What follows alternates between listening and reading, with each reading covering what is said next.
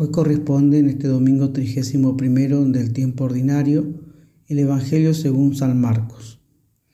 En aquel tiempo un escriba se acercó a Jesús y le preguntó, ¿qué mandamiento es el primero de todos?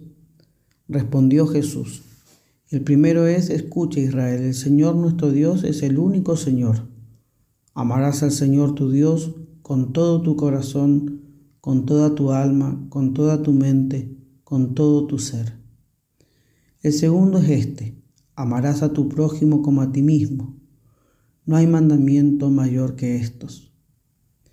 El escriba replicó, Muy bien, maestro, tienes razón cuando dices que el Señor es uno solo y no hay otro fuera de él, y que amarlo con todo el corazón, con todo el entendimiento y con todo el ser, y amar al prójimo como a uno mismo vale más que todos los holocaustos y sacrificios. Jesús viendo que había respondido sensatamente le dijo, no estás lejos del reino de Dios. Y nadie se atrevió a hacerles más pregunta. Palabra del Señor, gloria a ti, Señor Jesús. En este Evangelio que hemos escuchado, en el cual se le interroga a nuestro Señor Jesucristo antes de su pasión por un legisperito, sobre cuál fuese el mayor y el primer mandamiento. Responde el Señor, amarás al Señor, tu Dios, con todo tu corazón, con toda tu alma y con toda tu mente. Este es el mayor y primer mandamiento. Inmediatamente le da el, el segundo mandamiento, es semejante el amor al prójimo. Quiero referirme hoy especialmente al mandamiento del amor a Dios y ciertamente que es muy claro que el amor a Dios es el mayor y el más noble y el más útil entre todos los mandamientos. Lo dice el Señor. En este se encierran todos los demás. Y Santo Tomás de Aquino dice que el hombre nunca puede amar a Dios tanto como él, Dios, debe ser amado. Y el mismo doctor Angélico dice, quien no quisiera amar a Dios más de lo que lo ama, de ninguna manera cumplirá el precepto del amor. Siempre tenemos que estar queriendo amar más a Dios. Y Santo Tomás señala que para poder cumplir perfectamente con este precepto del amor, se requieren cuatro cosas, podemos decir así. La primera es el recuerdo de los beneficios divinos. Porque todo cuanto tenemos, el alma, el cuerpo, los bienes exteriores, de Dios lo tenemos. Y por eso, si de Él lo hemos recibido, es justo amarlo con el cuerpo, con el alma, con los bienes exteriores y con todo lo que tenemos. Servirlo con todas las cosas como dice San Ignacio en los ejercicios, que todas mis intenciones, acciones, operaciones se ordenen al servicio y la alabanza de la divina majestad. En definitiva, hermanos, que lo amemos con un corazón perfecto. Demasiado ingrato es el que pensando en los beneficios de alguien, todo lo que Dios nos ha regalado o todo lo que una persona nos ha regalado, no le corresponde con amor.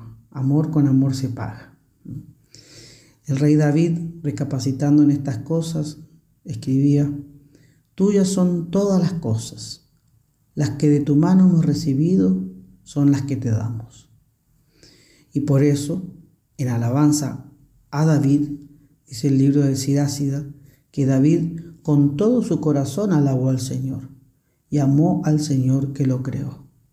Claro, David había dicho que todas las cosas son de Dios y lo que de Dios hemos recibido, con esas cosas debemos amarlo. En segundo lugar, Santo Tomás dice que para poder cumplir con este mandamiento del amor a Dios, es necesario considerar la divina excelencia. En efecto, Dios es más grande que nuestro corazón, dice San Juan en su primera carta. Así es que si le servimos con todo el corazón y con todas las fuerzas, aún así no, le, no es suficiente. Siempre va a ser poco. El que ama siempre quiere amar más.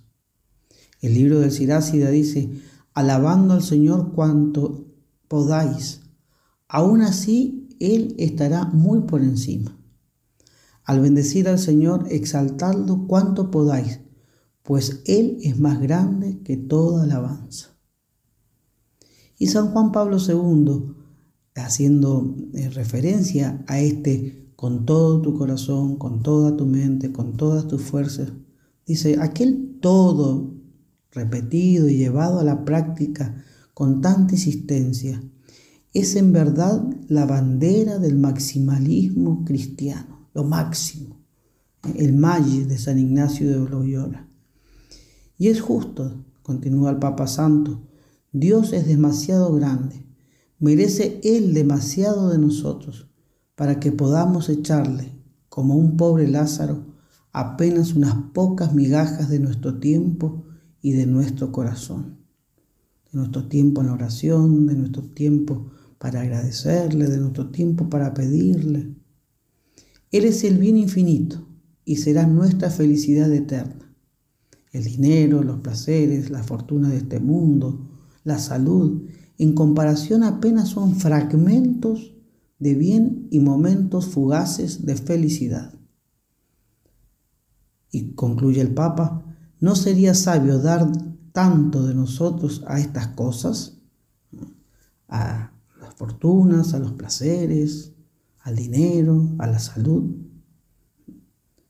¿No sería sabio dar tanto de nosotros a estas cosas y poco de nosotros a Jesús. La tercera cosa necesaria es la renuncia a lo mundano y a lo terreno. En efecto, gran injuria le infiere a Dios el que lo iguala con algo, con una criatura. No podemos igualar al Creador con la criatura. Dice el libro del profeta Isaías, ¿con qué compararéis a Dios? Pues bien, a Dios lo igualamos con otras cosas cuando al mismo tiempo que a Dios amamos cosas temporales y corruptibles, cuando las preferimos a Dios. Por eso también aquí es tan útil el, ser, el principio de San Ignacio.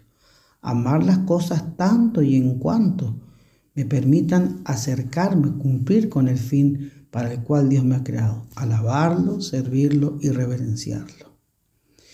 Y todo esto, eh, por esto, pero esto es del todo imposible, podemos decir. Por lo cual se dice en el libro de Isaías, eh, no podemos, que, lo que a lo que me estoy refiriendo, no podemos amar a Dios y a las criaturas en el mismo nivel. Por eso trae una imagen muy linda eh, el profeta Isaías. Dice, tan, tan estrecho es el lecho que uno más se caería. Si ponemos uno más en la cama, se caería. Y tan chica la cobija que no podría cubrir a otros más. Aquí el corazón del hombre es asimilado a un lecho estrecho y a una cobija chica. En efecto, el corazón humano es estrecho con relación a Dios. Dios es celoso de su amor. Por lo cual, cuando en el corazón recibimos algo que no sea Él, a Él lo arrojamos, lo sacamos fuera porque Luz y tinieblas no pueden vivir juntos. Y dice el libro del Éxodo, eh, yo soy tu Dios celoso. Dios es celoso de nuestro amor, que tiene derecho de nuestro amor. ¿eh? Y dice San Agustín, que menos te ama quien ama algo contigo y no lo ama, no lo ama por ti. Y la cuarta y última indicación que nos da Santo Tomás de Aquino es evitar totalmente el pecado. El pecado, luz y tinieblas no van juntos. En efecto, nadie que vive en pecado puede amar a Dios. Lo dice nuestro Señor, no podéis servir a Dios y a las riquezas. Así es que si vivís en pecado, no amáis a Dios. En cambio, le amaba al que decía, como en el libro del profeta Isaías leemos, Acuérdate que he andado fielmente delante de ti y con perfecto corazón. Ama a Dios. Quien me ama guarda los mandamientos, dice Jesucristo. Isaías, acuérdate de que he andado fielmente delante de ti y con perfecto corazón. Esto se debería decir de cada uno de nosotros. Queridos hermanos, si vivimos estos mandamientos, escucharemos las consoladoras palabras de labios de nuestro Señor Jesucristo, las palabras que le dirigió a este que se acercó y le preguntó, Maestro, ¿cuál es el primero y el más grande de los mandamientos? Y finalmente Jesucristo le dice, no estás lejos del reino de Dios. Que la Virgen nos bendiga.